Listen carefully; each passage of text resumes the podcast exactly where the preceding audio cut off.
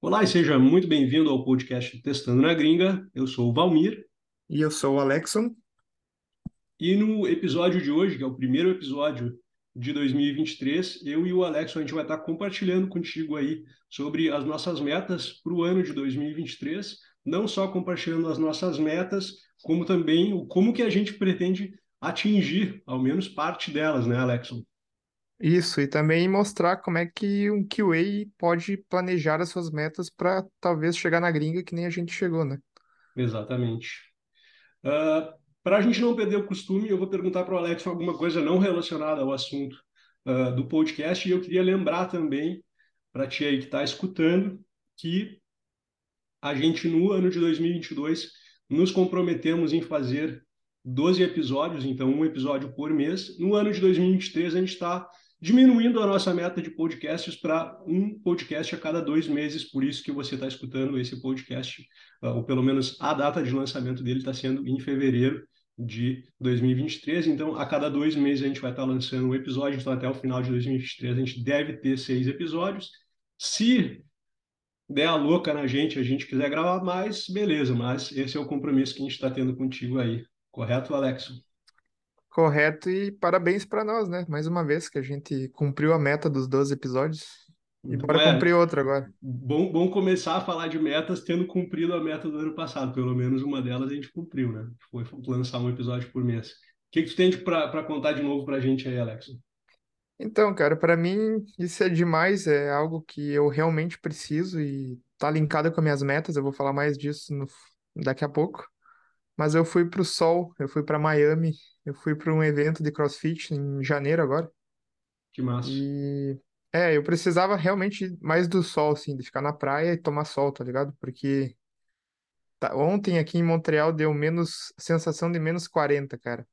Caraca, Eu, mano. é, é, é muito do- dolorido sair na rua.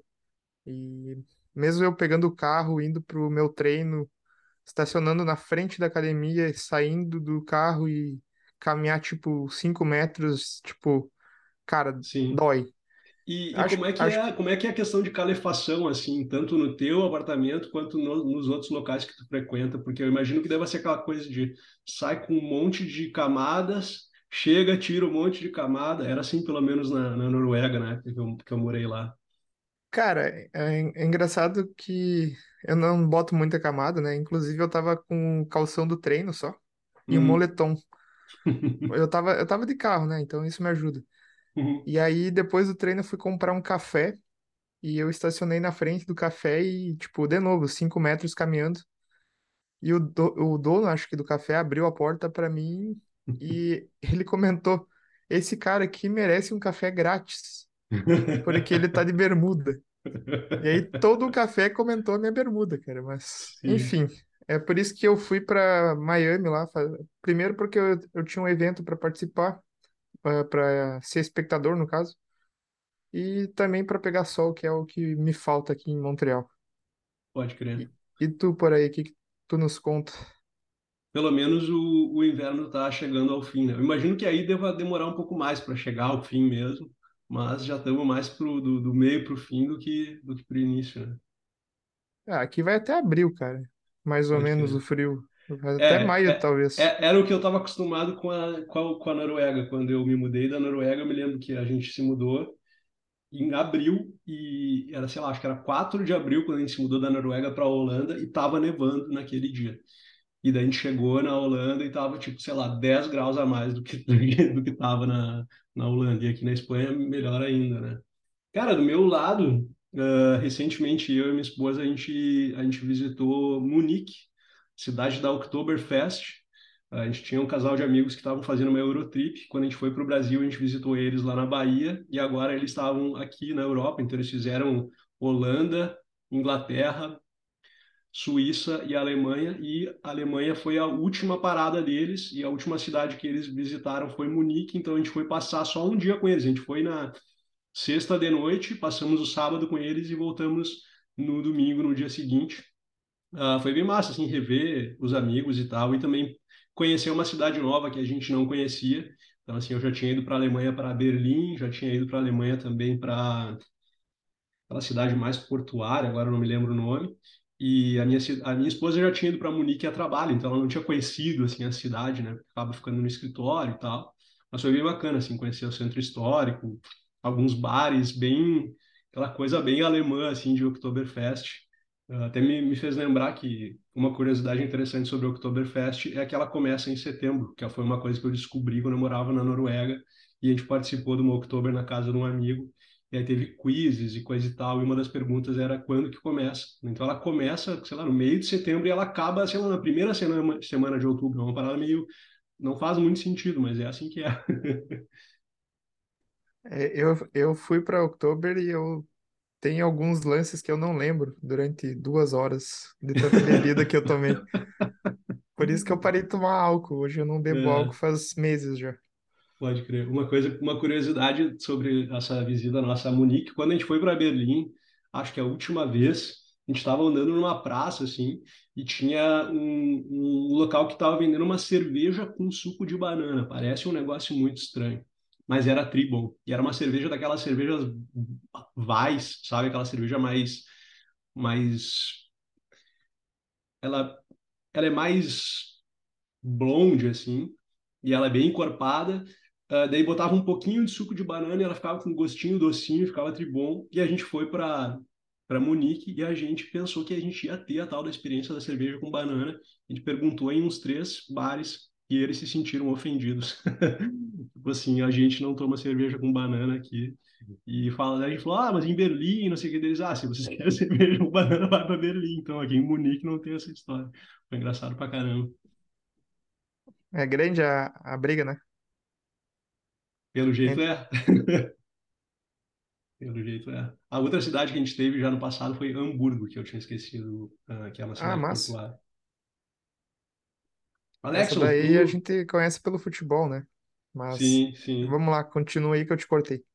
Não, não, imagina. Para o assunto de hoje, então a ideia é a gente compartilhar um pouco das nossas metas, e visto que cada um de nós tem várias metas, Uh, eu acho que a gente podia ir fazendo um ping-pong, assim. Eu comento uma, tu comenta a outra, e a gente tenta explicar o que que a gente, não só qual que é a nossa meta, mas o que que a gente pretende fazer para conseguir atingir as nossas metas, para que esse episódio seja uma coisa que a pessoa aqui que está escutando possa também tirar esses ensinamentos para setar suas próprias metas e começar e conseguir atingir essas metas também, né? Uma outra coisa que eu queria comentar é que quando a gente pensou em fazer esse episódio, eu resolvi dar uma, uma, uma lida assim, em algumas pesquisas, e aí eu vou colocar na, na, descrição aqui do podcast depois uma pesquisa que eu e o Alex a gente leu, que fala sobre quantas pessoas atingem os seus objetivos né, e algumas estatísticas. Né? Isso aí foi uma pesquisa que foi feita em 2022, pelo que eu entendi, foi feita nos Estados Unidos e fala sobre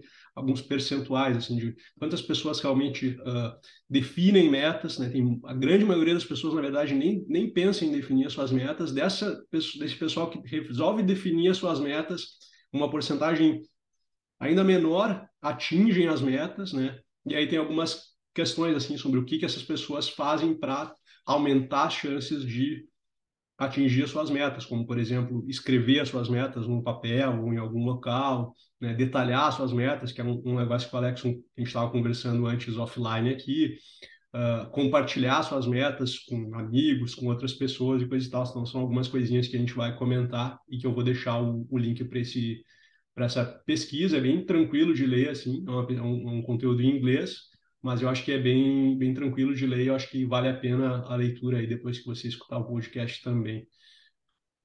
Para começar, uh, eu vou, vou começar com, perguntando para ti, então a gente faz o ping-pong. Qual que é a tua primeira meta aí para o ano de 2023, Alex? Então, cara, acho que minha principal meta esse ano é realmente, novamente falando de sol, é ir quatro vezes para o sol. Porque eu vejo que isso me faz muito bem aqui. Uhum. E, eu preciso muito, então O que, que tá significa ir quatro vezes para o sol? É quatro dias? É Não, quatro quatro. temporadas? Boa, boa, tem que ser específico na meta, né? É, o que significa é que eu quero ter pelo menos quatro semanas, tipo, tirar semanas quebradas, assim, de, ah, uma semana eu vou pra, sei lá, pro Brasil. Outra semana eu posso ir para outro lugar, Costa Rica. Uhum. Então eu quero ter essas quatro viagens desse ano indo pra praia, tomando sol e aproveitando o calor Massa, para fazer bem pro, pra saúde também.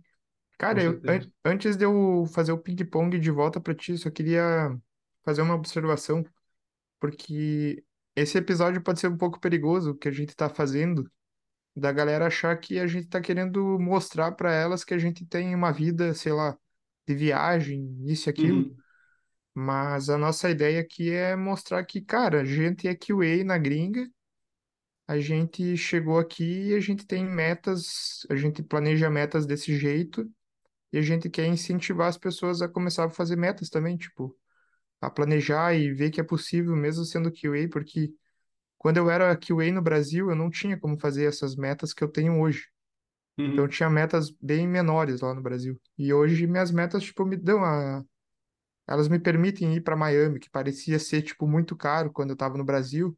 Eu Sim. jamais acho que eu conseguiria ir para Miami, sendo que eu ia lá no Brasil. Mas no Canadá, tipo, me permite fazer isso, porque é perto, né? Eu até estava comentando contigo antes da gente começar a gravar aqui que, que quando tu, tu teve a ideia de a gente falar sobre metas, eu falei que não é uma coisa que eu faço com frequência, ou, na verdade, não é uma coisa que eu faço com tanta consciência, eu acho que seria a melhor forma de dizer, porque agora que tu começou a falar isso, me lembrou que várias coisas que aconteceram ao longo da minha vida e ao longo da minha carreira foram coisas que eu defini como objetivos. Então, por exemplo, quando eu morava em Porto Alegre, eu e minha esposa, a gente definiu a meta de que em seis meses a gente vai morar em Floripa. E antes de seis meses a gente estava lá. A mesma coisa aconteceu quando a gente resolveu que a gente ia sair do Brasil. A gente definiu uma meta de que até metade de 2016 a gente vai sair fora do Brasil. E a gente começou a traçar o plano e executar ele para conseguir sair do Brasil. Quando a gente estava na Noruega, a gente, a, gente, a gente criou a meta de ir morar na Holanda. E quando a gente estava na Holanda, a gente decidiu criar a meta de vir morar na Espanha. E até então a gente vem atingindo. Uh, então é interessante pensar que só que foram coisas mais assim pontuais, mesmo que sejam metas desafiadoras, né? Mas que é aquela coisa assim, tipo, coloca uma meta na tua frente e traça o caminho para chegar lá, né? E aí aprende ao longo do, do caminho, né? Para adapta, as metas podem mudar ao longo do tempo também, né? E a gente tem que ser flexível, mas eu acho que foi, foi bacana pensar assim que na real eu já defino metas, né? Essa questão agora é questão de estruturar melhor assim e também quebrar metas em coisas menores e coisas tal que eu acho que faz toda a diferença na, em chegar lá.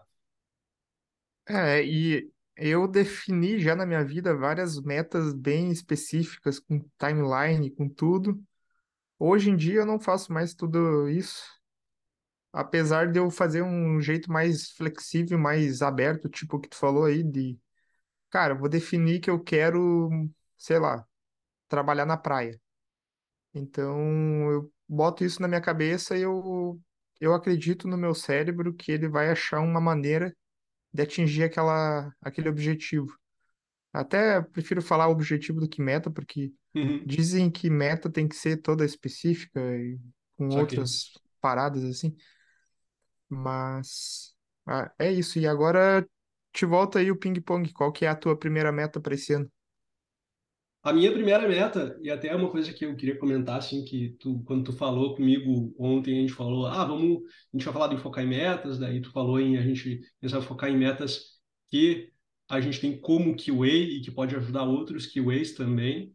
Mas a minha primeira meta, ela não é relacionada à carreira de QA nem nada, mas de qualquer forma ela é uma coisa que é importante para mim e que eu queria comentar antes de, de comentar a meta é que tem metas que são relacionadas às minhas questões profissionais, mas eu gosto também de ter metas relacionadas à minha vida, porque a vida não é só de trabalho, né? Então eu acho que a gente tem que priorizar tanto coisas de trabalho, coisas profissionais, coisas relacionadas à nossa carreira, como também a nossa vida, as pessoas que estão ao nosso redor. E aí, fazendo gancho com isso, a minha primeira meta que eu defini é melhorar minhas rotinas de alimentação vegana para eu consumir menos industrializados e para eu também ter mais consciência do que, que eu estou consumindo. Então, eu recentemente, uh, brincando, até fiz uma live no YouTube mostrando assim um, um, um aplicativozinho, entre aspas, que eu criei, uma aplicaçãozinha que roda na web, que gera refeições veganas e a, o principal a principal ideia dessa aplicação é eu uh, poder planejar o que, que eu vou comer na semana seguinte e poder ter a lista de ingredientes para saber o que, que eu tenho que no, comprar no mercado para ter todos os ingredientes que eu preciso em casa para que eu consiga cumprir o meu objetivo de comer as refeições das quais eu planejei. Eu não digo eu vou comer isso na segunda, isso na terça, isso na quarta. Não, eu vou comer isso essa semana e eu tenho todos os ingredientes em casa e no dia que eu ah, hoje eu vou comer a refeição X, hoje eu, amanhã eu vou comer a refeição Y. E aí, fazendo isso, eu postei isso no, na, na, internet e recebi feedback de um aluno meu que, que, que fez os meus cursos de Cypress uh, no Udemy e, por coincidência, ele é vegano. E ele é vegano desde os 14 anos. Uh, eu, e, e ele, pelo fato de ser vegano, se interessou em estudar nutrição então ele se formou em nutrição para entender como que a nutrição pode ajudar uh, a tu entender melhor o que, que tu está consumindo e coisa e tal. Uh, e aí eu resolvi, a gente, a gente, a gente conversou e tal, e eu estou fazendo um, um, tipo uma mentoria, assim, não é uma coisa, não é aquela nutrição que tu preenche um questionário, tu diz qual é o teu objetivo e tu recebe uma, uma, uma lista pré-feita assim de, de receita do que, que tu tem que comer para tu atingir os teus objetivos. Não, é tu ter consciência do que que tu está consumindo, que tipo de alimento que pode ser melhor para certo objetivo ou outro. Então, assim, eu quero ter consciência do que, que eu estou me alimentando para no sentido assim, tipo, ah, por exemplo, hoje eu vou fazer um treino de academia onde eu tenho que ter bastante esforço físico, o que, que faz sentido eu comer para esse tipo de treino? Ou então, ah, hoje eu vou focar em desenvolver um curso e eu preciso de um alimento que vai uh, deixar o meu foco, saca? Vai, vai, me deixar focar muito bem. Ou então, hoje eu vou, sei lá, andar de skate, qualquer coisa. Né? E aí tu entendeu o que, tu tá comendo. E também uh, pretendo elevar isso para uma questão mais assim de, de sustentabilidade, de entender realmente o impacto que eu estou fazendo com o fato do que, que eu estou me alimentando. Né? Então, a minha primeira meta uh, para esse ano é essa questão de melhorar minhas rotinas de alimentação e o que está me ajudando, o que acredito que vai me ajudar a fazer isso é esse atendimento, esse, esse acompanhamento com um profissional que é vegano há mais de 20 anos, né? E aí eu já tive assim uh, algumas alguns exercícios, né? Então uh, alguns exercícios que eu tenho que fazer até a nossa próxima uh, chama, a nossa próxima call minha desse desse profissional é eu tenho que fazer um diário do que, que eu estou comendo e também um diário do que, que eu estou fazendo de exercícios físicos, né? E daí nesse diário eu tenho que dizer uh, uh, a hora que eu comi, o que que eu comi e classificar os macronutrientes, os macro, acho que é macronutrientes do que eu comi, que é, por exemplo, se eu comi mais gordura, mais proteína, mais carboidrato, uma combinação deles. Também identificar os micronutrientes do que que eu estou comendo, né? E coisas como e também anotar o que, que eu estou me exercitando. Então, a tal hora eu fui me exercitar e eu fiz de aquecimento 30 polichinelos e depois eu fiz isso e aquilo, aquilo outro, três séries de não sei o que com não sei quantos pesos e anotar coisas assim como tipo, ah, o que, que eu me alimentei no meu pré-treino, como que eu me senti depois, como que eu me senti durante o treino, eu fiquei com fome depois, faltou energia durante o treino, então sabe, tudo aí tu começar a entender o que, que tu está consumindo, como que isso faz tu te sentir. E está sendo muito legal fazer esse exercício de ter esse diário, porque eu percebo daí. Quando eu como uma coisa que, que o meu treino, por exemplo, roda redondo, assim, saca? Ou então quando eu fico sem energia. Ou então quando eu como demais e eu sinto que... Eu, por exemplo, que tenho asma, sinto que, porra, ataca minha asma, saca? Porque eu comi mais do que eu devia, ou então porque eu comi uma coisa que eu não devia ter comido para aquele exato momento. Uh, então está sendo uma, uma parada interessante assim. E daí além disso eu tenho que fazer estudos sobre macronutrientes. O que que são macronutrientes? Estudos sobre micronutrientes. O que que são micronutrientes? Que são vitaminas e, e, e minerais, né? Entender para mim que sou asmático, por exemplo, o que que são micronutrientes que são anti-inflamatórios, comidas que me ajudam, que podem ajudar a prevenir doenças, esse tipo de coisa. E aí um quinto exercício é mais sobre uma questão assim de entender a, o impacto da sustentabilidade assim, no meio ambiente, do que, que a gente se alimenta, com o, o que, que a gente está deixando de legado aí para o nosso meio ambiente. Então, esse é o meu primeiro uh, objetivo. E, e aí eu vou faz, fazer o ping aí para ti, depois tu faz o pong aqui para mim. Ah, beleza. Cara, isso aí que tu falou eu achei bem massa e, inclusive, isso é uma das razões de eu estar querendo colocar como meta exercício, sol, cuidar da saúde, que é cuidar, tipo, do geral da vida, sabe? Uhum. existe uma ferramenta chamada Roda da Vida, não sei se tu conhece. Não. É- Ela é bem interessante, que dá para até criar uma roda do QA. E, e no passado eu mandei palestras, submissões e palestras sobre isso, e ninguém aceitou, mas ho- hoje eu vou falar sobre isso. Chegou a oportunidade. Então, a roda da vida é um negócio do coaching que ela é uma roda que tu faz tipo uma pizza, um Uhum. gráfico pizza, e cada parte do gráfico tu coloca uma área da tua vida. Cada Tipo, fatia. exato, cada fatia, é o, tipo, dinheiro é a parte ali financeira. A parte de carreira, aí tem a parte de saúde, aí tem a parte de relacionamentos, Uhum. Aí tu bota todas as áreas que tu acha que existem na tua vida. E aí tu pega e dá uma nota de satisfação para cada área. Digamos Que que, ah, na minha carreira eu tô satisfeito em 7, 7 de 10. De um a 10 eu Uhum. tenho 7. Sim, setenta Ah, por na, é, na minha saúde eu tô 4. Uhum. Na área de dinheiro eu tô mais equilibrado, então eu boto um 9. Daí te ajuda a priorizar o que que tu tem que atacar primeiro, imagino. Exato. Daí tu olha depois pro gráfico e pensa, pô, por que que a saúde tá 4, o resto tá tudo 7 para cima? Uhum. E aí eu consigo ver no gráfico que, cara, se eu atacar a área de saúde para melhorar, ela vai impactar o restante mais do que eu, sei lá, focar em carreira que já tá lá no alto. Sim, Então não tem o, o porquê de eu dar toda a minha energia para carreira se a minha saúde tá pecando. Sim. E atualmente a minha saúde estava um pouco baixa, tipo, depois da pandemia, minha motivação estava menor, a minha mobilidade, que é conseguir mover o corpo, né? Tipo, ir para um agachamento, conseguir agachar sem doer a perna, sem doer a lombar. Uhum. Então, essas paradas todas aí me fizeram perceber que, cara, eu vou focar na minha saúde. E aí a minha meta relacionada a isso é hum, recuperar a minha mobilidade, que é na lombar, nas pernas e no quadril, e conseguir ser saudável nessa parte aí de conseguir fazer um agachamento, de conseguir pegar um, sei lá, um papel que caiu no chão no dia a dia, eu não consigo agachar sem doer Por parte corpo. curiosidade, tu, tu tá buscando algum tipo de acompanhamento profissional para isso te para te ajudar a chegar nessa, nesses objetivos?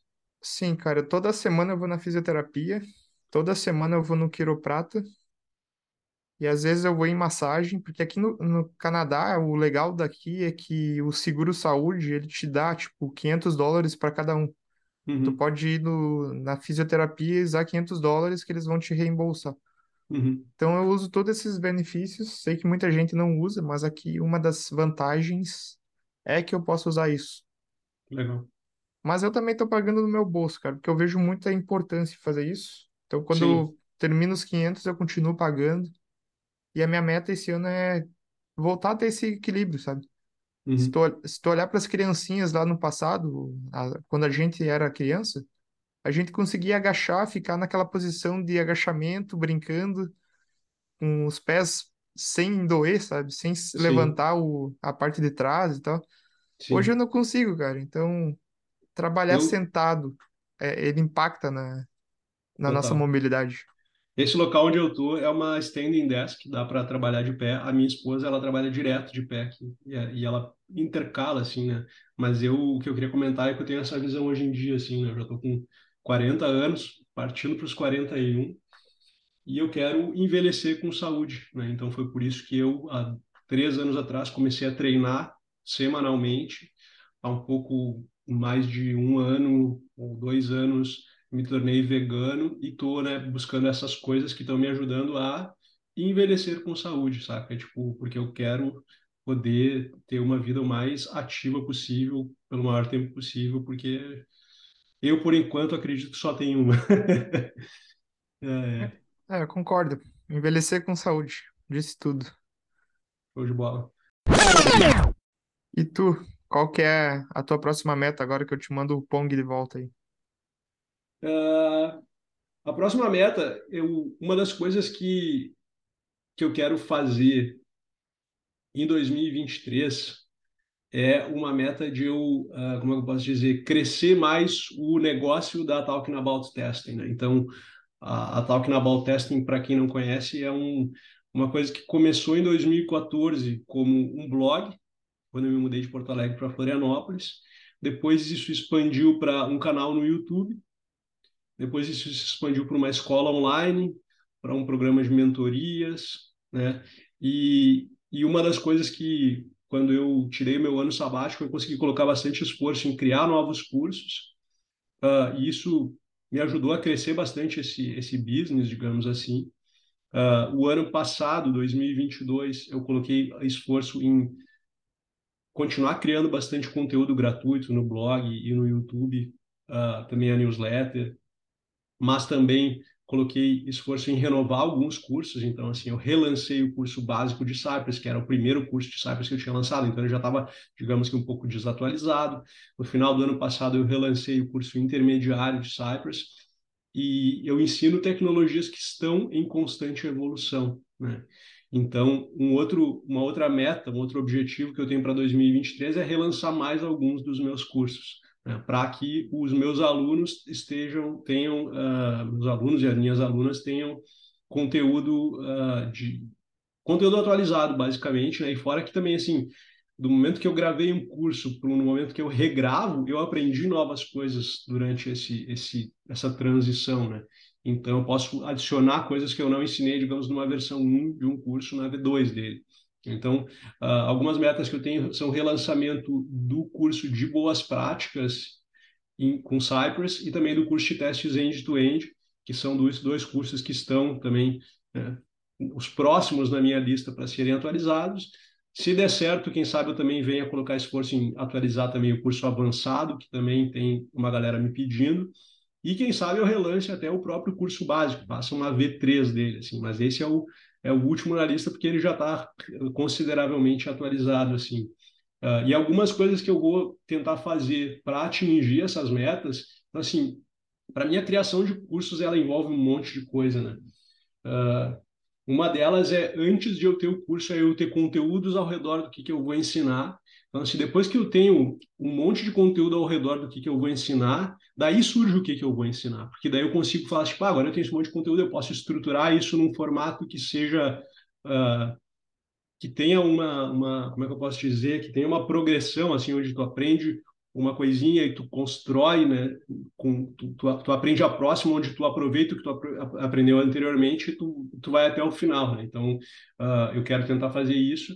E aí, para fazer isso, eu o meu processo criativo de criação de curso, digamos assim, é eu tenho esses conteúdos. Quando eu tenho determinado número de conteúdos, eu falo, tá, agora eu. Isso quando eu vou criar um curso, né? Mas digamos assim, agora eu vou criar um curso. Mas agora que eu já tenho um curso uh, lançado e eu quero relançar, o processo é uh, eu vou. Eu primeiro sempre começo com um repositório no GitHub, saca? Tipo assim, repositório no GitHub com o código final. Como que, o que, que tem que ter no final do curso? É isso aqui que o aluno vai chegar a atingir. E aí eu vou, vou de, de, de frente para trás. Eu vou lá. Agora, qual que é o primeiro passo para eu chegar nessa solução final? E eu vou colocando essas ideias no, no, no repositório em formato de texto, né? que isso me ajuda depois, esse, esse, esse conteúdo em formato de texto me ajuda depois a criar as aulas. Quando eu vou gravar as aulas, eu consigo já ter tudo mastigadinho, passo a passo, o que, que eu vou ensinar em cada aula. Né? Vou, enquanto, uh, enquanto eu vou fazendo isso, eu vou criando uh, branches, dependendo de como que funciona o formato do curso, para ter a solução. Ah, a gente tem essa aula, tem esse exercício, tem a solução desse exercício num branch específico, tem a solução do próximo exercício num branch. Então, fica tudo com referências, né? Então, assim, para eu atingir essa meta de relançamento dos cursos, a primeira coisa que eu vou começar a fazer é criar esses repositórios. Né? Então, eu vou criar um novo repositório, V2 do curso de boas práticas, V2 do curso de teste end-to-end, começar a colocar essas ideias lá e vou ir, vou chegar no, no, no final e vou de, de, do final para o início ir buscando quais são os passos. Uh, e a parte final realmente depois é gravar as aulas, depois de ter esse conteúdo todo pronto, né? Uh, mas isso é uma coisa que me ajuda bastante a e eu, que, eu, acredito que vai me ajudar bastante a, a chegar nessa né, atingir essas metas então é que é o que, que é o que é uma coisa que a gente estava falando antes né de assim, não só ter a meta no papel, mas ter mais detalhes do que, que a gente precisa para realmente atingir a meta. Né? E isso é uma coisa que eu sei que eu preciso porque eu já relancei outros dois cursos. Né? Então, eu já passei por esse processo de aprendizado e eu sei que assim funciona muito bem para mim. Então, eu pretendo fazer isso e eu imagino que isso possa ser alguma coisa que a gente possa utilizar, sei lá, na nossa área de QA, assim, como, né? Quero aprender uma nova uh, tecnologia, né? Tentar ir quebrando essa... O que, que eu tenho que aprender primeiro? Que, eu tenho que aprender depois? Como é que eu posso ir construindo esse aprendizado, né? Então, esses são né, relançamento do curso de boas práticas, relançamento do curso de testes end-to-end, são metas que eu tenho para 2023. Se tudo der certo, quem sabe do curso avançado também, uh, porque uma meta maior é, me é, é crescer o business da Talking About Testing para me tornar mais independente. Eu vou falar um pouquinho mais disso uh, num outro momento aí, mas adoraria ouvir de ti qual é a tua próxima meta aí, Alex. E se tu tiver algum comentário também, fica à vontade. É, eu achei interessante essa parada de quebrar o curso de frente para trás, tendo o fim concluído primeiro. Nunca imaginei que isso era uma alternativa, mas é aprendendo sempre com, com essas trocas de conhecimento aqui. Cara, sobre a minha próxima, é um negócio que eu quero também trazer um pouco do meu passado lá no Brasil, né? Uhum. Que a minha meta desse ano é economizar no mínimo 15% do que eu ganhar. Mas, E isso no Brasil, cara, eu não conseguia fazer. Eu acho que não era culpa de ter um salário baixo, mas porque aqui também não tem um salário mega alto, mas é um salário bem melhor que do Brasil. Mas a- acho que eu mudei um pouco a minha mentalidade em relação a isso, sabe? No Brasil uhum, não, eu não tinha essa mentalidade de, de economizar. Eu sempre estava tentando, sei lá, pagar as contas do mês e sempre tinha conta para pagar. E hoje a minha mentalidade é mais tipo, eu vou economizar, porque se eu tiver bem com as minhas finanças, eu vou estar melhor como QA. Eu vou ser mais tranquilo uhum, de, cara, se eu perder esse emprego hoje, eu tô de boa, porque eu tenho dinheiro guardado. Ah, se eu perder o emprego aqui, ou se eu, sei lá, se, se der um layoff, principalmente nos dias de hoje, né? sim. Eu posso conseguir aqui ficar meses sem trabalhar, que eu vou ter o meu dinheiro que eu guardei. Então, eu tô com essa mentalidade mais de vou economizar meu salário, eu vou ser mais independente, que nem tu falou, e isso te dá tranquilidade, cara, porque eu não sei se tu já teve isso, mas eu já trabalhei em lugares que eu não tinha tranquilidade alguma. Uhum. Eu imagino tu ter que fazer uma automação, ou fazer um, sei lá, um um Fazer problema, alguma resolver. coisa e tá na cabeça tá pensando na conta que tem que pagar, na- no, Exato. no juro do cartão de crédito. É, eu acho É, que tu comentou uma coisa muito interessante, que é a questão, a gente não tem aquela coisa da, da, consciência da educação financeira, assim, e eu hoje em dia penso, tento levar isso para várias coisas da vida, assim, né? Que nem tu falou de economizar 15%, para alguma pessoa, quem sabe que está escutando, pode ser muito, não precisa ser 15%, que seja 1%.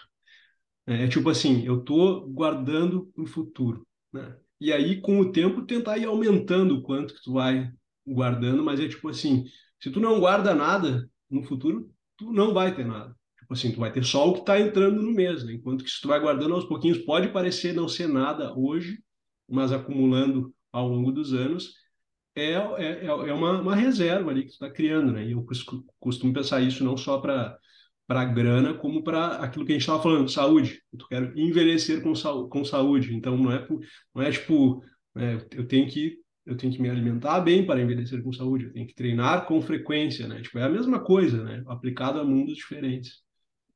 exatamente. E, e, cara, é- parece fácil falar, ah, que eu tinha a mentalidade e tal, e agora eu tenho outra.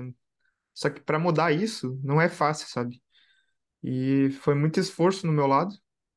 Antes de eu sair do Brasil, quando estava tudo definido que eu ia para o Canadá, eu fui para São Paulo, passei no cartão de crédito, porque eu não tinha dinheiro naquela época, eu estava com dívida. E eu passei na passagem para São Paulo no cartão de crédito, passei o curso pro, no, no cartão de crédito, que era o curso. Ah, eu esqueci o nome do curso, mas é aquele Millionaire Mind, a mente Uhum. milionária, que tem em São Paulo, acho que todo ano, ainda tem, acho que no Brasil. Fui lá e fiz, cara. E esse curso meio que foi tipo uma lavagem cerebral. Até criei um vídeo no YouTube uma vez falando disso, que é uma lavagem realmente, lavagem cerebral, que eles eliminam tudo que tu tem de crença ruim do dinheiro, assim, tipo, ah, dinheiro é sujo. Tipo, é uma, é uma crença ruim que todo mundo tem na cabeça e, pô, por que que eu vou guardar dinheiro se o, o dinheiro é sujo? Uhum. Então, esse curso me ajudou demais, cara. E eu ainda vejo que eu preciso refazer o curso, porque ainda tem algumas crenças que não me ajudam nessa área financeira. Mas hoje eu tô bem melhor por causa daquele curso. Então, eu recomendo aí, quem tiver interesse, em ir atrás desse tipo de curso de educação financeira. Eu, eu fiz alguns cursos em 2021 na área de, de educação financeira, assim, fiz uns quatro ou cinco cursos de, de investimentos e coisa e tal, e, tipo, realmente, assim, porque a gente não está acostumado, a gente não estuda isso no colégio, a gente devia ser ensinado esse tipo de coisa desde criança, né? Eu tenho amigos que, que não eram ensinados no colégio, mas eram ensinados pelos seus pais, esse tipo de coisa. Mas visto que a gente não é ensinado isso desde criança, a gente tem que de algum jeito ir atrás disso, né? E daí é aquela coisa de mudar a mentalidade, mudar o mindset para pensar que, pá, mas eu podia até pegar essa grana aqui e gastar numa festa, não sei o quê. Mas não, eu vou todo mês juntar um pouquinho, juntar um pouquinho, parece que não é nada, mas aí depois eu olhar cinco anos na frente, dez anos para frente, né? Esse montinho vai crescendo, né? E quando a gente está investindo, normalmente isso deve estar acarretando juros, então assim, só que juros para nós, né, não juros de cartão de crédito, juros em cima do que tu está investindo, então esse montinho ele vai aumentando, né, quanto mais tu aumenta, tem toda a questão do juro composto e tudo mais, né, então eu acho que é, a educação financeira é uma coisa que tinha que fazer parte da, do dia a dia das pessoas, infelizmente não é, assim como outras coisas, né. Exatamente. E aí eu aproveito e te jogo a bolinha do ping-pong novamente para ti. Conta aí para nós. Show de bola. O meu próximo objetivo, ele é relacionado a leituras. Uh, eu quando eu me mudei aqui para e daí entra de novo aquela coisa que eu estava falando assim de alguns objetivos meus são mais relacionados a questões profissionais e outros são mais pessoais né? e das leituras é um pouco de cada porque eu acho muito importante o lazer também né? então uh, eu tenho metas de leituras que são de lazer e metas de leituras de coisas mais, mais técnicas que são da minha profissão então, eu estou lendo uh, atualmente um, um, autor que se chama Carlos Ruiz Tafon, que é esse livro que eu estou mostrando para o Alex aqui. Você não está vendo porque é um podcast, uh, mas é um livro de uma trilogia. Esse cara é um autor uh, catalão, que ele já é falecido, se não me engano, ele faleceu em 2019 mas ele é um dos, ele é o, o autor mais famoso da, da Catalunha, né, dessa região da Espanha, e é, é o segundo autor mais famoso da Espanha de novelas, que é o que eles chamam, né? que é como se fossem livros fictícios. Né? Esse aqui é o segundo livro dele, da, da, de uma trilogia. Uh, eu já li o, o Príncipe de, da, Nev, da, da Névoa, El Príncipe de la Niebla. Eu estou lendo em espanhol, que é uma forma bem legal assim, de eu praticar o, a língua do país no qual eu, eu vivo. E esse aqui é o segundo da trilogia, que é El Palacio de la Medianoche. Uh, e aí, como é que eu vou atingir essas metas de leitura, né? Uma coisa que é uma rotina que eu estou tentando criar é a gente hoje em dia perde muito tempo nas redes sociais, na frente da televisão, scrollando o celular, vendo um monte de bobagem que não nos agrega nada. Uh, então eu estou tentando criar uma rotina que é quando eu acordo, antes de eu ligar o, eu, eu, uma coisa que eu faço, isso eu já faço há bastante tempo, é eu não durmo com o celular com a internet ligada. Quando eu vou, quando eu vou dormir, eu desligo o Wi-Fi, desligo os dados para ele ficar e deixo ele carregando ali e não fica gastando bateria. E aí a minha, a minha forma de atingir essas metas de leitura é, quando eu acordo, eu não ligo ao Wi-Fi direto. Eu vou para a cozinha, preparo um café, um chá, um chimarrão, seja lá, um copo d'água, o que, que eu quero né, tomar junto com a minha leitura. E aí eu sento no sofá, e eu começo com a leitura de lazer, que é, por exemplo, no momento, O Palácio da Meia-Noite, do Carlos Ruiz Safon. E aí eu leio um capítulo, saca? E aí eu já começo o meu dia com alguma coisa que é tranquilo de ler, que é, que é, um, que é uma coisa prazerosa para mim, que é uma história fictícia. Normalmente são histórias de mistério que esse autor escreve. Tenho, a gente tem vários livros dele. Eu tenho ainda mais uns três, ou mais uns dois ou três livros dele para ler ainda. E, e aí, depois disso, então hoje, por exemplo, eu tomei um café lendo Carlos Ruiz Safon no sofá, e daí depois eu preparei um chimarrão, e comecei a ler esse livro aqui que se chama A Filosofia do Design de Software, que é de um autor chamado John Austerhout, que ele é um professor do, uh, da Universidade de Stanford, uh, do curso de Ciência da Computação. E esse, esse livro aqui, daí ele, ele é o que vai é o que eu, é, é, é, o que eu vou ler com a internet desligada ainda, logo depois que eu li a minha ficção ali, que vai me trazer para o mundo do trabalho. Agora é assim, mas eu não estou trabalhando ainda, estou lendo e daí normalmente também vou ler um capítulo. Né? É um livro bem bom de ler assim, porque ele tem vários capítulos e ele é um livro pequeno, assim, tipo realmente assim curtinho. Então os capítulos são muito curtos, muito fáceis de ler. Está sendo uma, uma leitura assim muito bacana e aí, de novo, então, qual é o, o como eu vou atingir é tentando, é criando essas rotinas de tipo, não vou ficar. Né? Daí, depois que eu acabei de ler os dois capítulos do meu livro de ficção e do meu livro técnico, daí eu vou ah, ligar a internet, olhar as notificações, não sei o quê, mas daí eu já estou com a mente borbulhando de coisas que eu posso colocar em prática no meu dia a dia de trabalho, saca? Então, Uh, e outras coisas com relação à leitura também que eu acredito que vão me ajudar a atingir os meus objetivos de leitura. É uma coisa que eu ainda não fiz, mas que eu quero começar a fazer. Na verdade, eu fiz já de um livro, que, que é um outro livro que eu estou lendo, que é o The Road to GraphQL, que é criar conteúdos no meu YouTube compartilhando os meus aprendizados. Então, eu estou lendo The Road to GraphQL e eu fiz uma live compartilhando meus primeiros aprendizados. Esse livro eu não acabei de ler, então eu pretendo, quando eu for evoluindo, e criando outras lives que são a continuação dessa primeira, saca? E eu quero também fazer algumas lives comentando sobre livros que eu estou lendo que não são tão técnicos, por exemplo, como um livro que eu li recentemente, que eu sei que o Alexson estava lendo também aí, que é o The Software Craftsman, que é do, do Sandro Mancuso, é um livro que eu acabei de ler ano passado, e eu marquei várias frases bacanas, assim, que eu quero, sabe, trazer para uma live. Eu li também recentemente, acabei de ler esse ano, a, a Catedral e o Bazar, que fala sobre a cultura open source e coisa e tal. Então eu quero também trazer para porque eu acho que a gente aprende muito mais quando a gente compartilha o que a gente está lendo, né? Então eu quero trazer isso para uma live, coisa e tal, para falar sobre o assunto, ouvir o que as outras pessoas têm a dizer e tal. Uh, então assim são as rotinas uh, de logo depois que eu acordo as leituras e as rotinas de depois que eu acabo de ler um livro de repassar o conhecimento para absorver mais, saca? Então essas são a, essa, essa é a, a próxima o próximo objetivo. Eu tenho uma lista grande de livros que eu quero ler. Eu não pretendo, ou assim, eu gostaria muito de ler todos eles até o final de 2013. Eu não sei se eu vou, eu acho que não, mas eu vou tentar, né? Então, assim, de livros de, de ficção, eu estou lendo Carlos Ruiz Safon e eu também tenho alguns livros do Paulo Coelho que a gente leu, a gente comprou. A gente também sentia falta de ler livros em português, então a gente comprou alguns livros do Paulo Coelho, que é um autor que eu adoro, assim, já li alguns livros no passado. Uh, e de livros técnicos. Então, eu li a, a Catedral e o Bazar recentemente, estou lendo o, o, Road to GraphQL, estou lendo a filosofia do design de software, e eu comprei também o, o, o programador pragmático, The Pragmatic Programmer, o, o Domain Driven Design, o Clean Craftsmanship, que é o novo livro da série limpa do Uncle Bob. Eu comprei também o Domain Modeling Made Functional, que fala sobre Domain Driven Design no mundo da programação funcional.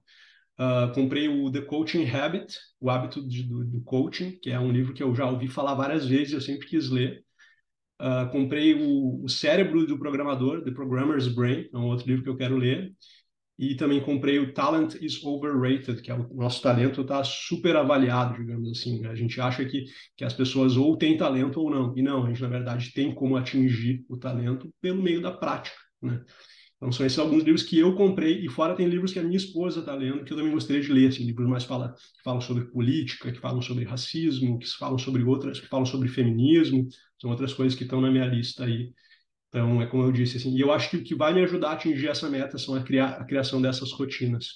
São as rotinas né, matinais de ah, tomar um café, tomar um chimarrão lendo, antes de fazer qualquer outra coisa, né, e também de compartilhar depois que eu ler. Uh, tem algum desses livros que te despertou a curiosidade aí, Alex? Cara, tu principalmente tu criou uma lista aqui que eu vou copiar e colar para mim aqui, porque tem vários livros massa aqui. Pode crer. Cara, esse Pragmatic Programmer aí, ele tá na minha lista de desejos faz tempo. Pode Só que crer. não, não virou prioridade ainda, sabe? Eu tô com tanta coisa acontecendo na vida, principalmente nessas viagens que eu tô fazendo, que eu não tô conseguindo finalizar muitos livros. E eu acho que talvez um dos problemas que eu Tem viajado de tendo carro também, né? Eu, como eu viajo de trem ou de avião, eu acabo lendo, sabe, na viagem.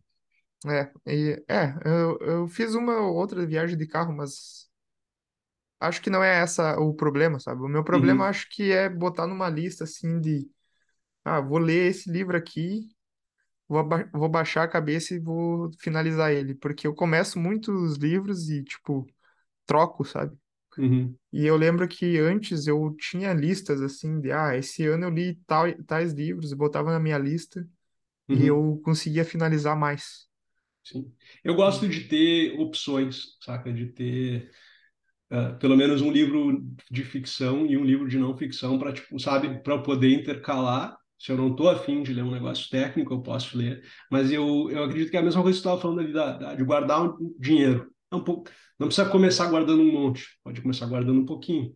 Não precisa começar lendo um monte, pode começar lendo um pouquinho.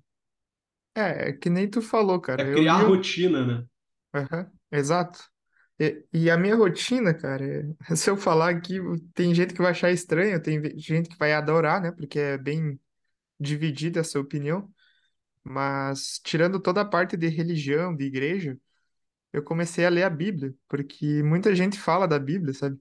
Uhum, E eu, e eu, eu sou super curioso para saber de tudo. E, uhum, tipo, eu fui para Cuba, comecei a ler os negócios de Cuba. Eu tava em Cuba, eu comecei a ler a filosofia de Yogi, que é a parte uhum, mais religiosa da parte de, da yoga. uhum, E também comecei a ler os negócios de judaísmo. Tipo, eu sou me- mega curioso, eu não sigo religião alguma, eu tenho mais uma conexão com o todo, mas uhum. eu gosto de ver o que, que cada religião fala, sabe, sobre o Mas, todo. Então eu comecei a ler um pouco da Bíblia para saber o, a opinião da Bíblia sobre o todo. E tenho muita coisa para finalizar, tipo o Kanban. No livro do Kanban ainda não terminei, cara, mas tá sim. mais da metade finalizado. Tem uma outra coisa que eu gosto de, de comentar sobre livros, que eu, às vezes, eu não leio um livro até o fim, que às vezes tem uns livros que eles falam mais do mesmo e tu já pegou o, já pegou o que, que é a história, saca? E Sim. daí, às vezes, vai ficar repetindo, mas e eu não me importo, sinceramente, às vezes, de tipo assim, já entendi qual é que é a moral, fecho o livro, se um dia eu quiser voltar para ele, eu volto. Mas, mas eu, eu entendo. E uma coisa que eu queria comentar daí, engraçada, assim, sobre essa questão que tu falou da, da Bíblia, tem uma, uma série que eu que eu que eu e minha esposa a gente assistiu, ela começou assistindo muito, ela assistia e eu, sabe, estava tava cozinhando e ouvindo assim no, no background, que é o Gilmore Girls. E, e nesse livro tem uma personagem que ela é super religiosa e ela tem uma filha que não é nada religiosa. Uh, e ela tem um cara que que quer virar o namorado dela e coisa e tal, e a, e a mãe da guria fala um, uma coisa que ele acha que veio da Bíblia. E daí ele vai para casa e tal. E ele lê a Bíblia inteira de noite para ver se ele encontra a tal da frase que a mulher falou. E não era uma frase da Bíblia, era uma frase de algum pensador ou de alguma coisa assim, tá ligado? E ele, ele chega para ela e fala: Pô, eu passei a noite inteira lendo a Bíblia que não entendi ainda qual é a mensagem. Daí ela fala um negócio assim, tipo: Hum, muito bacana o seu esforço de ter lido a Bíblia uh, toda numa noite. Eu só fiz isso duas vezes na minha vida. tipo assim, ela, não, eu, eu, ela, ela fez, ela já conseguiu tipo ler a Bíblia inteira em duas, numa noite, sabe? Duas vezes a Bíblia numa noite, tá ligado? Eu falei, caraca, mano, tipo, é muita pilha de ler. É, mas é uma, realmente uma piada, porque é duas mil páginas, né? Não tem como. Vai saber, né? É, Uh, qual é, qual é que é o teu próximo? Tem, tu, acho que agora tá contigo aí, né? O próximo objetivo. então, cara, eu tô preparado. O meu próximo objetivo, realmente o grande objetivo da minha vida e desse ano é preparar minha vida em todas as áreas para eu conseguir trabalhar mais remoto e ter mais a flexibilidade de, sei lá, ir pra praia e eu vou trabalhar estando no hotel da praia. Ou Uhum. então, ah, não é nem hotel, vou ter uma casa na praia, em tal lugar, e eu vou trabalhar de lá. Chegou o inverno no Canadá, tô vazando. Vou lá, fico meus janeiro até abril aqui na praia e depois eu volto. Então, sei lá, daqui uns anos eu mudo de vez. Então, estou me preparando para isso. E para eu me preparar para isso, cara, não é só pensar nessa parte, tipo, fora do trabalho, né? Tem que Uhum, pensar no trabalho. claro. Então, eu como QA, eu tô me preparando para ser cada vez mais técnico. Então, eu tô me dedicando bastante mais na área técnica, porque eu a minha vida toda de QA, desde 2009 que eu trabalho com TI, com, com QA eu comecei em 10, 2010. Mas desde 2009, 2008 eu invisto em soft skills. Uhum, Então, as soft skills eu acho que eu tô de boa. Eu, eu investi muito tempo nisso. Uhum, Então, agora eu preciso investir um pouco mais em hard skills e esse é o meu foco. E por aí, o é que que... que tu tem feito para para ou assim, né? Quem está escutando aqui deve estar interessado em entender, tipo, tá, eu também quero investir mais nas minhas hard skills. O que que o Alexson está fazendo Cara, que... para se desenvolver essas essas hard skills, por exemplo? Pô, foi uma ótima pergunta, cara, que eu nem tava com isso na cabeça, mas eu acabei de lembrar que eu finalizei um curso de Python do Google Uhum, no Coursera, que é mais, tipo, focado em automação DevOps. Então, eu fiz um, o primeiro curso da ah, especialização em automação de TI com Python. Então, é um bootcamp. Não, não é bootcamp, é um. Eu esqueci como é que é o nome do curso, mas é um, um curso rápido em Workshop? Python. Não, não é workshop, é crash course. Pode crer. Então, é, eu fiz isso aí nos últimos meses para ter uma ideia de Python e eu adorei Python. Então, como eu já gostava de JavaScript, agora com Python junto, eu tô na dúvida para onde que eu devo botar minha energia, porque é igual aos livros, né? A gente tem muita coisa para aprender Sim. e a gente tem que saber filtrar. São duas ótimas linguagens. Um cara que eu te recomendo conversar é o Gabriel Oliveira, que, e, que já participou aqui com a gente, né, do, do, do podcast num, num episódio, e ele, ele é Python na veia, mano. O bicho manda pra caramba, manda bem pra caramba em Python. Então fica aí como, como dica. Boa, vou, vou falar com ele. Eu acho que ele falou de Python aquela vez, cara. Acho que Agora sim, que lembrando. sim. É. É, então era isso que é a- praticamente a principal parte. Tu pode ver, assim, todo o episódio que a gente conversou hoje, ele tá envolvendo a, a roda da vida mesmo, sabe? Que eu falei no Uhum, início lá. uhum, uhum. Então, eu, eu- através desses, desses exercícios de roda da vida, eu consigo ver onde eu tenho que focar hoje para impactar mais áreas da minha vida. Massa. Aí eu passo a bola para ti agora. Tá. O meu próximo objetivo é uma coisa que eu comecei a falar quando eu falei sobre o relançamento dos cursos, sobre que é sobre eu continuar crescendo o business da AT&T para que que eu por que que eu quero crescer o business da AT&T? Porque eu quero me tornar independente empregador. Eu não quero mais precisar ter que trabalhar para uma empresa e ter que responder para um chefe e ter que ser a minha performance avaliada e tipo assim, não, vou fazer o meu, saca? E eu quando eu quando eu tirei meu ano sabático para crescer o meu business, eu consegui uh, consegui mais longe do que eu imaginava que eu podia, né? Então eu acredito que eu posso ir mais longe ainda. Uh, e eu acho que eu consigo, se eu colocar esforço, né? Em tudo na vida, se a gente colocar esforço, a gente consegue chegar onde a gente quer, ou pelo menos entender o que, que a gente tem que pivotar, o que, que a gente tem que mudar para chegar onde a gente quer. Uh, e aí, além da questão do, de, eu vou continuar fazendo o que eu já faço na, na TAT, então blog posts, YouTube, que é uma coisa que eu, né, desde que eu comecei a fazer, é uma coisa que eu, é, é muito prazeroso para mim fazer, então, assim, é uma coisa que eu curto pra caramba. Uh, os cursos, né, continuar lançando novos cursos, renovando cursos antigos, mas eu estou com algumas ideias que eu vou começar a trazer algumas, eu tô com algumas novas ideias de modelos de negócio que eu quero começar a, a a tornar realidade, saca? Eu não vou ainda abrir o que que é isso, mas eu já estou assim, estou indo em momento de discovery, digamos, estou uh, conversando com algumas pessoas, trocando ideias, recebendo feedback, fazendo a parte mais de pesquisa com possíveis usuários desse serviço que eu vou prestar, uh, mas é uma coisa que eu pretendo, né? Então a gente falou sobre uma coisa que eu comentei ali do, do artigo que a gente vai deixar na descrição do podcast aqui é que quando a gente compartilha nossas metas, a gente tem mais chance de atingir elas. Né? E eu falei que quando eu que, que uma eu não me lembro se eu falei um, ao vivo aqui ou se eu, a gente estava no, no background ainda, mas que uma coisa que me ajuda muito a cumprir um objetivo é falar em público, né? Então, por exemplo, eu disse para minha audiência o ano passado, em 2022, eu vou relançar o curso intermediário até o final do ano. E no momento que eu falei isso, eu eu, eu criei uma expectativa com a minha audiência e comigo mesmo. Tipo, eu tenho que. Eu falei para eles que eu ia fazer isso aqui, então agora eu tenho que fazer. E isso me ajudou a fazer. Né? Eu consegui cumprir esse objetivo. Então, eu vou dizer aqui que eu pretendo lançar esse novo serviço da Talk Naval Testing que eu estou planejando até o final do primeiro trimestre de 2022. Então, assim, até o final de março de 2022, vocês devem ter novidades aí do que está vindo na Talk Naval Testing, mas no momento, eu, e é uma coisa bem iterativa, assim, eu vou lançar uma primeira versão de alguma coisa e eu vou iterar e vou melhorar, mas é um negócio que eu estou bem empolgado, assim, já recebi alguns feedbacks de algumas pessoas e eu acho que acho que a galera vai curtir e, e, é uma forma que eu acho que vai me ajudar a chegar nesse objetivo de me tornar independente de empregador.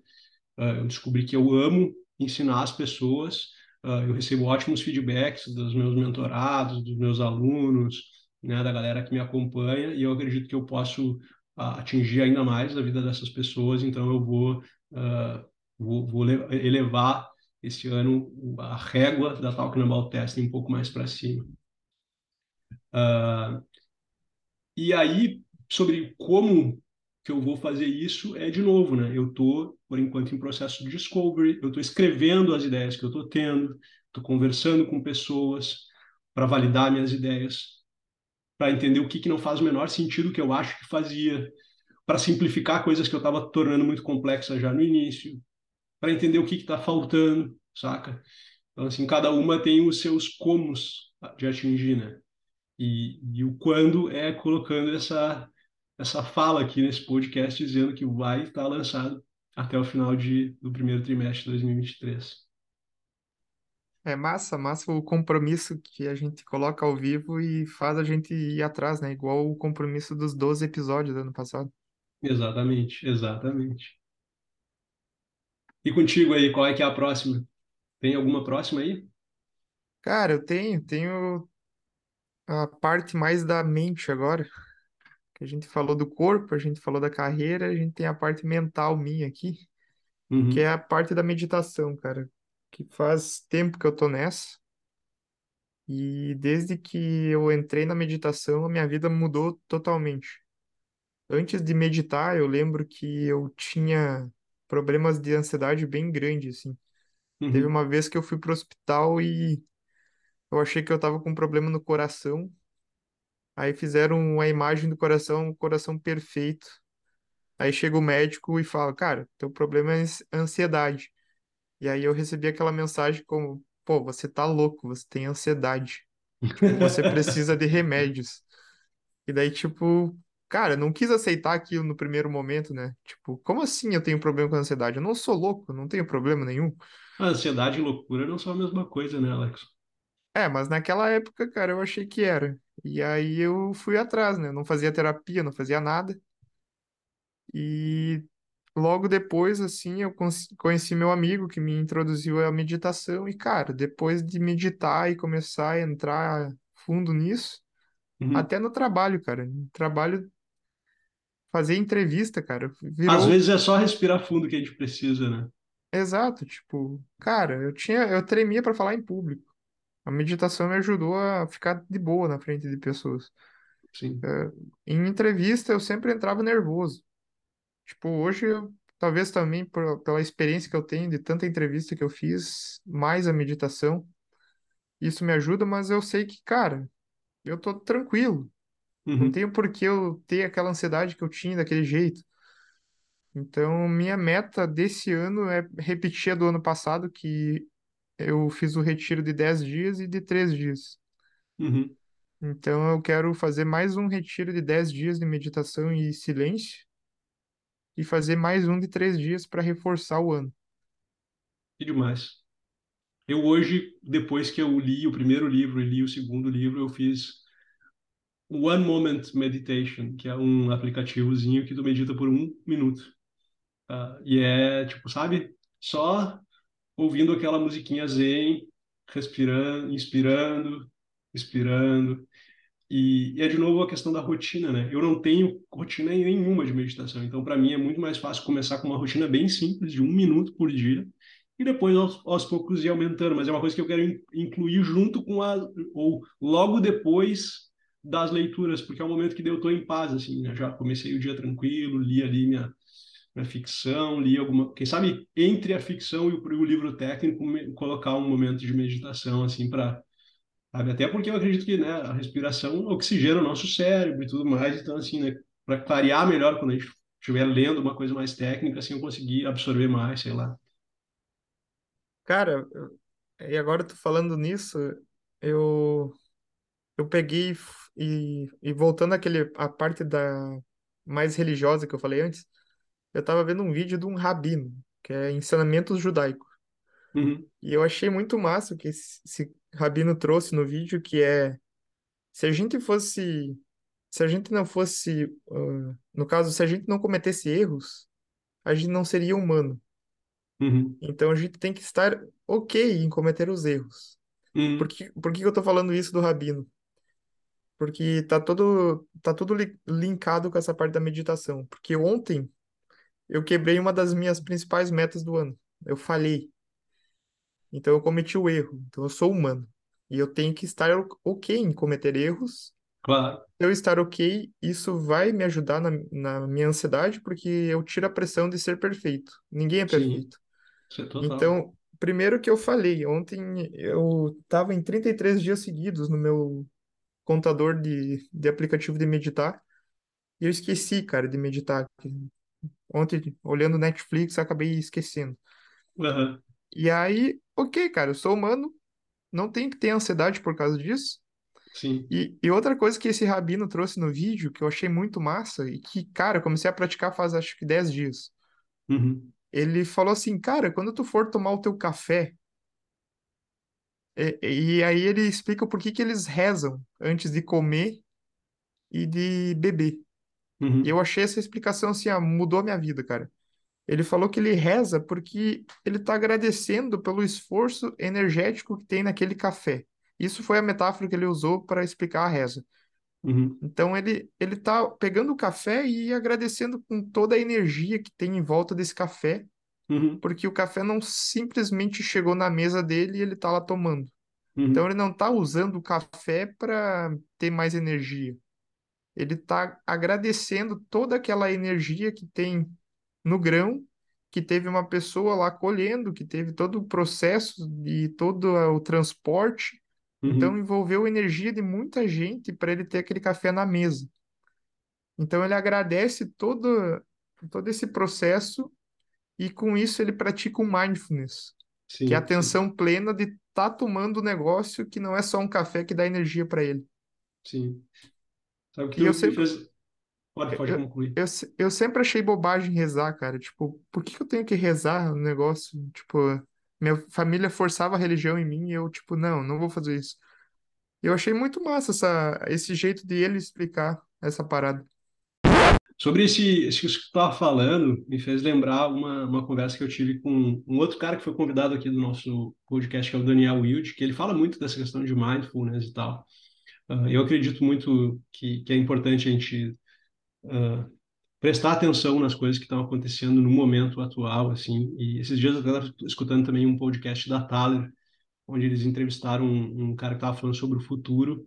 E ele falava um pouco assim sobre essa questão de mindfulness e como é difícil, né, a gente realmente assim ter atenção plena no que que a gente está fazendo. Acho que não necessariamente precisa ser uh, com uma reza se a pessoa não, não, não quer, né? mas tipo assim né, pensar, pá, tô aqui agora, isso aqui está acontecendo, eu estou me sentindo assim, né?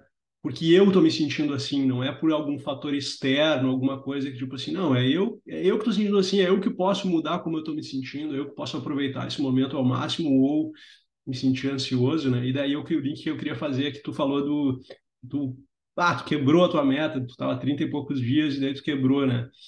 Tu pode fazer duas coisas, né? Tu pode ou ficar ansioso e falar, putz, quebrei, não vou mais fazer, ou então tu pode falar, cara, foi um dia, amanhã começa de novo, e tipo assim, né, no fim do ano tu vai ter feito 300 e não sei quantos dias, tu não vai nem lembrar dos dias que tu quebrou, né? Isso é uma coisa que a, a minha esposa, ela gosta, ela, ela corre, né? Além de a gente fazer os treinos, uh, mais assim de academia e tal, ela corre.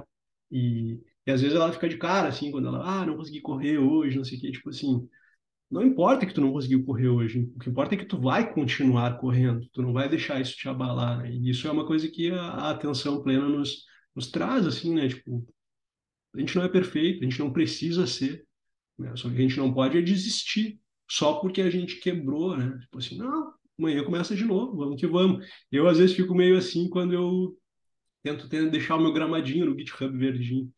Né? Às vezes eu, eu agora, esse fim de semana, eu não codifiquei, por exemplo. Meu GitHub no sábado e no domingo tá em branco. E eu tô tranquilo, tô totalmente tranquilo com isso. É, isso que tu falou aconteceu comigo dois anos atrás. Eu queria meditar todos os dias do ano. Comecei fazendo lá o, o, eu não sei como é que fala, essa parte que o aplicativo vai fazendo. Guiando. Não, ele vai, ele vai tipo, ah, meditou um dia, dois, três. Uhum. Tipo É, um gamification, assim, vai é tipo, tipo isso. Ele vai mostrando quantos dias tu tá meditando sem parar. Uhum. Os E, strikes. é, e aí eu tava nos 150 e poucos e eu esqueci, cara. E, cara, aquilo foi muito frustrante, porque no outro dia eu, nossa, eu perdi toda a minha meta do ano, cara. E aí eu fui mais, tipo, mais duro comigo mesmo naquela, naquele momento. Só Uhum. que eu pensei, cara, eu não vou perder a minha meditação por causa disso. E aí eu continuei de novo, comecei lá os cento e poucos dias.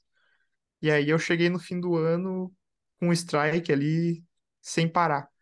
Com mais alto aí, do que como tinha, quando, quando tinha parado. é, e, e a lição mesmo foi tipo, cara, falhei um dia, mas esse dia não vai quebrar com toda a minha meta.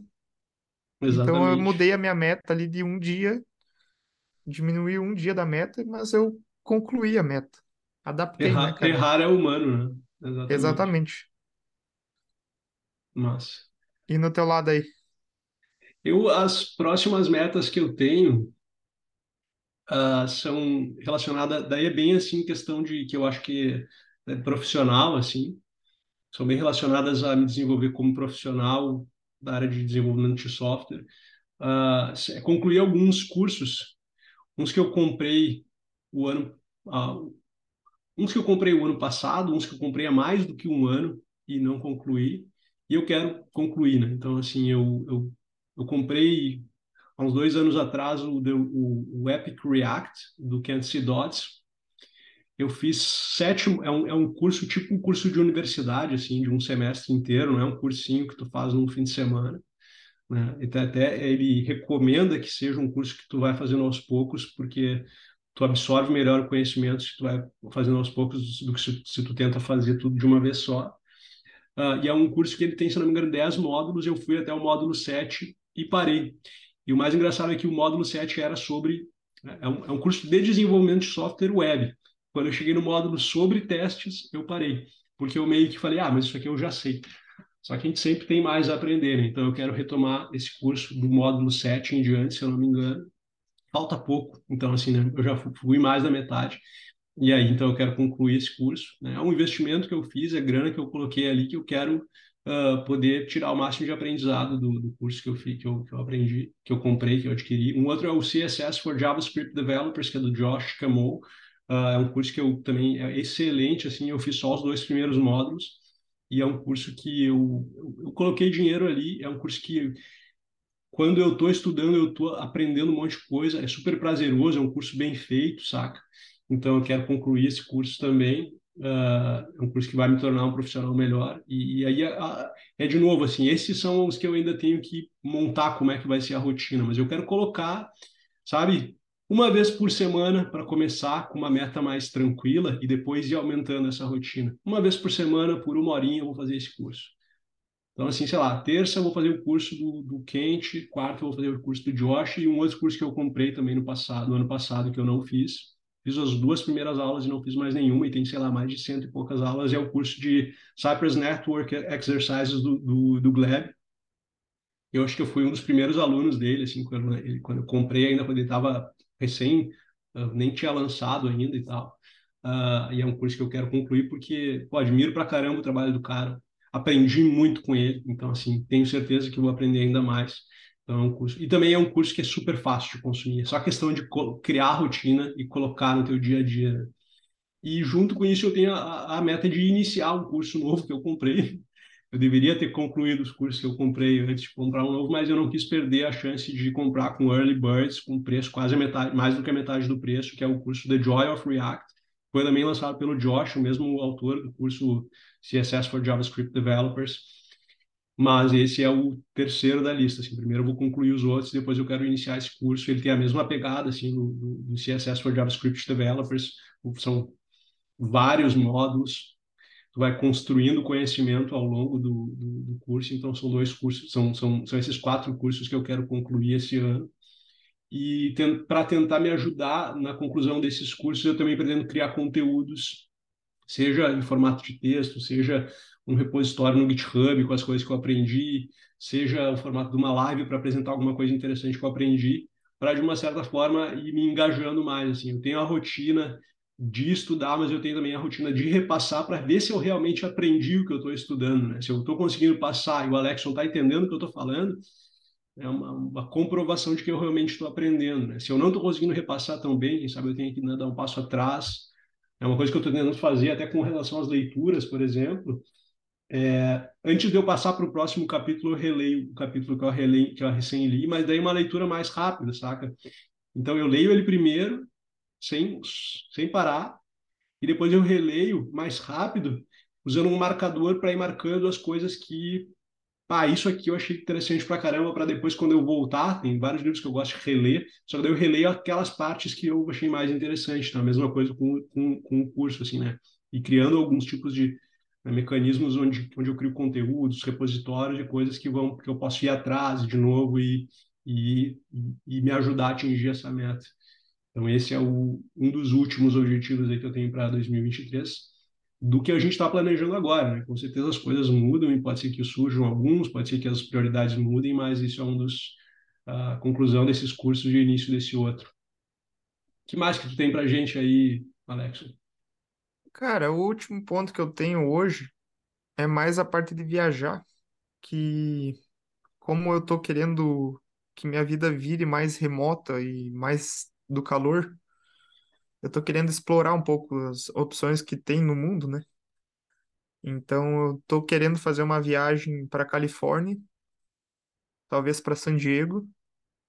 Não é para ir para os parques da Disney, é mais para ir para praia mesmo. Sim. E a mesma coisa para Flórida, cara, porque aqui em Montreal é muito fácil de ir para esses dois lugares. É muito Uhum. barato.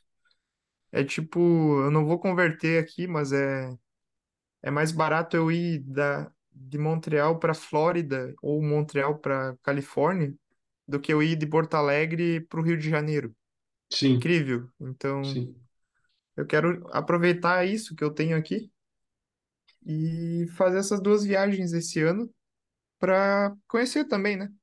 Já, já fui para Flórida agora em Miami, Mas, talvez ir mais para cima lá da Flórida para ver como é que é a Flórida. Mas são es- essa é a minha última meta para 2023, por enquanto, que nem tu falou, que eu gostei disso que tu falou. Porque a, a vida muda, né? Então a gente vai adaptando. E o Jeromel quer participar do, do Pois é, podcast. ele, Jeromel, para quem não conhece, é um dos gatos do Alexson, né? ele tá quase deitando no teclado aqui. Perigo de ativar o, o mudo.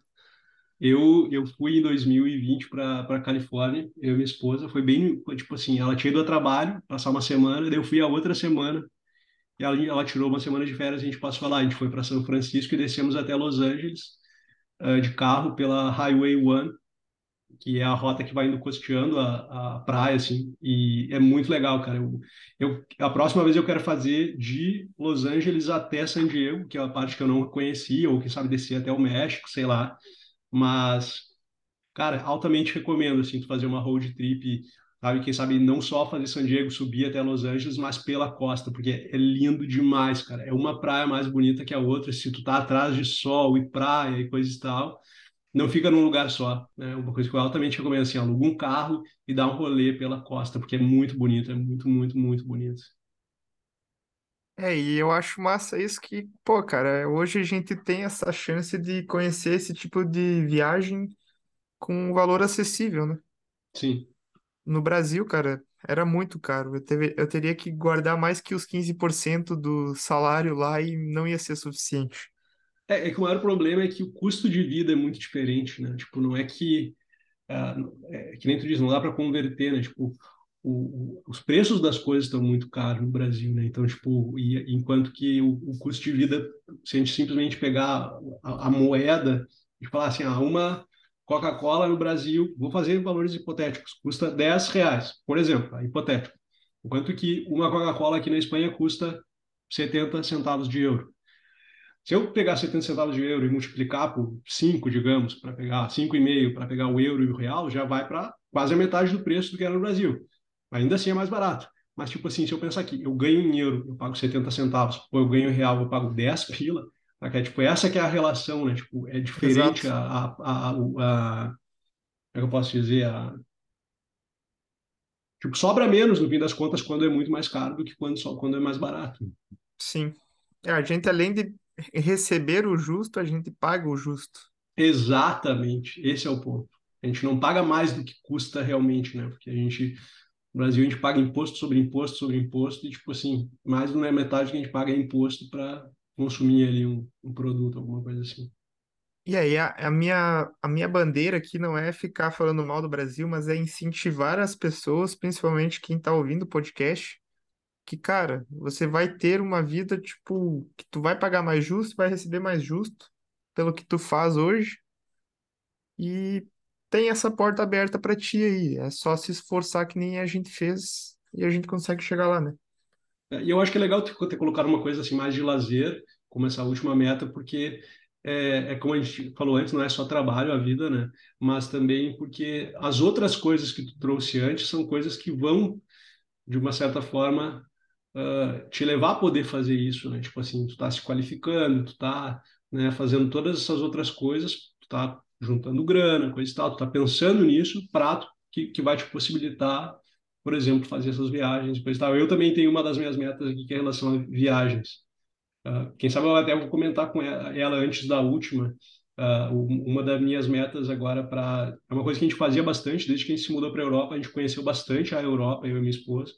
Porém, quando a pandemia veio, a gente parou de viajar, né? Como todo mundo teve que parar de de, de, de, viajar e coisa e tal. E é o que a gente quer retomar, assim, viagens dentro, tanto dentro como fora da Europa, ou até mesmo, assim, internas dentro da Espanha, né? Então, uh, quero tentar criar de novo essa rotina, assim, de, porque também, como tu disse, assim, é muito, é, às vezes é muito em conta, né? e o que eu faço, assim, para viajar aqui dentro da Europa é, tipo, eu abro o Google Flights, boto três, quatro rotas aleatórias e pego o voo mais barato, ou trem, alguma coisa assim, saca?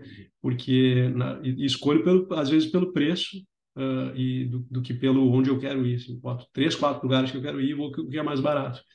Uh, e aí quero colocar algumas assim, retomar assim, pelo menos viajar uma vez a cada dois meses para conhecer outras culturas, para sabe poder e é quando eu falei, dentro, dentro, eu quero viajar dentro da Espanha, então eu quero, por exemplo, eu quero conhecer Valência, quero conhecer os Países Bascos, quero ir para as Ilhas Canárias, né, quero conhecer a própria Catalunha, que é a região de onde eu moro, assim, tem, tem outros lugares perto, assim, que eu posso conhecer, que não tem por que não. Uh, a Europa, assim, quero, quero conhecer países que eu não, não conheci mais essa parte aqui do Mediterrâneo e tal, quem sabe o leste europeu também. E, e fora do, da Europa eu quero provavelmente assim poder visitar a minha família, meus amigos no Brasil. Também quero, né, tenho visto para os Estados Unidos valendo ainda por alguns anos, então quero poder aproveitar para uh, fazer essa trip que, eu quero fazer de Los Angeles até até uh, San Diego. A minha esposa tem o sonho de conhecer Nova York, então a gente tem essa vontade também de ir para Nova York, conhecer e tal, que é uma, sei que tu, tu foi para lá e curtiu para caramba e tal. Então essa é uma das das minhas metas. E, e a última meta que eu tenho, visto que tu não, pelo menos na tua lista ali não tem mais nenhuma, é uma, também uma meta mais assim relacionada à questão dos profissionais, que é, é uma coisa também que eu sinto falta bastante, que desde a pandemia não, não aconteceu e antes era uma coisa bem, bem frequente na minha vida, que é participar de um evento, uma conferência presencialmente, saca? Então, assim, antes da pandemia eu, eu, eu, eu frequentava, eu ia em eventos lá, lá, em Oslo, na Noruega, no Brasil, né, participava de Agile Brasil, Agile Trends, TDC, eventos menores de grupo de usuário do GUTS do Rio Grande do Sul, GUTS de Santa Catarina, Agile Testers, né, e coisa e tal. Na Europa, fui, tive a chance de ir para o Test.js Summit, uh, antes de, da pandemia, tive a chance de para eventos de DevOps e coisa e tal, e quando a pandemia veio, virou tudo online, né? Então eu sinto um pouco essa falta, assim, de, sabe, ir lá, ver as talks, conversar com as pessoas no coffee break, aquela coisa assim, mas então eu quero pelo menos uma esse ano, participar de uma conferência, quem sabe fazer uma conferência acontecer seria uma coisa interessante, assim, mas aí, quem sabe, é uma meta muito desafiadora, então, assim, pelo menos participar, não precisa nem ser palestrando nem nada, só ir lá, assistir, ver as pessoas, e aí, de novo, é aquela coisa, assim, de, né, por que que isso é importante para mim? É porque eu vou estar tá vendo o que está acontecendo no mercado, vou estar tá abrindo minha mente para outras coisas, quem sabe são problemas que eu tenho que eu posso estar tá resolvendo simplesmente por estar tá criando essa, essa rede de networking. Uh, então eu ainda não sei qual é essa conferência que eu vou, essa pelo menos uma, mas eu provavelmente vai ser para o segundo semestre do ano, não é uma coisa que eu tenho tanta pressa assim, mas é uma coisa que eu quero quero planejar assim. E eu vou acho que é isso aí. As, vou te mandar as conferências de Montreal, tu tu submi, é, para tu submeter as palestras. Show de bola. E tu falou que tu sente bastante falta de praia, que é viajar para pelos Estados Unidos. O convite fica aberto também para vir passar aqui a primavera ou o verão aí, uma semaninha, duas aqui na, na Espanha. Eu acho que vai curtir o clima aqui também. Tá na lista, cara. Não prometo para esse ano, mas tá na lista. Pode crer. Alexson, acho que a gente está encerrando aí com uh, várias metas, né? Bem ambicioso, assim, eu acho o negócio, mas é aquela coisa, né? A gente, a gente agora a gente, a gente botou no papel, a gente está compartilhando contigo aí que está escutando quais são as nossas metas. A gente, eu espero que você que esteja escutando tenha uh, levado alguma coisa de, de útil aqui, né? Para a definição das suas metas, de como tentar atingir elas, né? De não se preocupar se tu não atingir todas elas, né? Preocupa em aprender, né? em, em fazer esse, esse, essa, essa questão do aprendizado. Tipo, o que que, o que, que faltou para eu atingir uma meta? O, o, né? o que que, o que que eu poderia ter feito diferente, coisa e tal. Eu acho que esse é o recado, assim. Uh, tu tem algum recado final que tu queira passar para a galera aí, Alex, antes da gente então, encerrar? Então, uh, dizem que as metas no Brasil, o ano só começa depois do carnaval, né? Então... Ainda há tempo. É, dá tempo ainda de criar as metas se a gente não criou e começar a executar até o final do ano. Mas é, é o que tu falou, Valmir, é tipo, não tem que tá, ficar pressionando a gente mesmo por causa de meta. É bom, é, é- ela ajuda, ela nos dá um guia para onde ir, mas tem que levar a vida com mais leveza, né? Tem Sim, que saber que errar é humano e e ser feliz no final das contas. exatamente. Beleza pura, então. Então, acho que a gente encerra por aqui. Queria agradecer de novo aí a parceria, Alexson. E para a gente que agradeço. encerrar, eu queria comentar que eu sou o Valmir. E eu sou o Alex. E até a próxima. Até a próxima.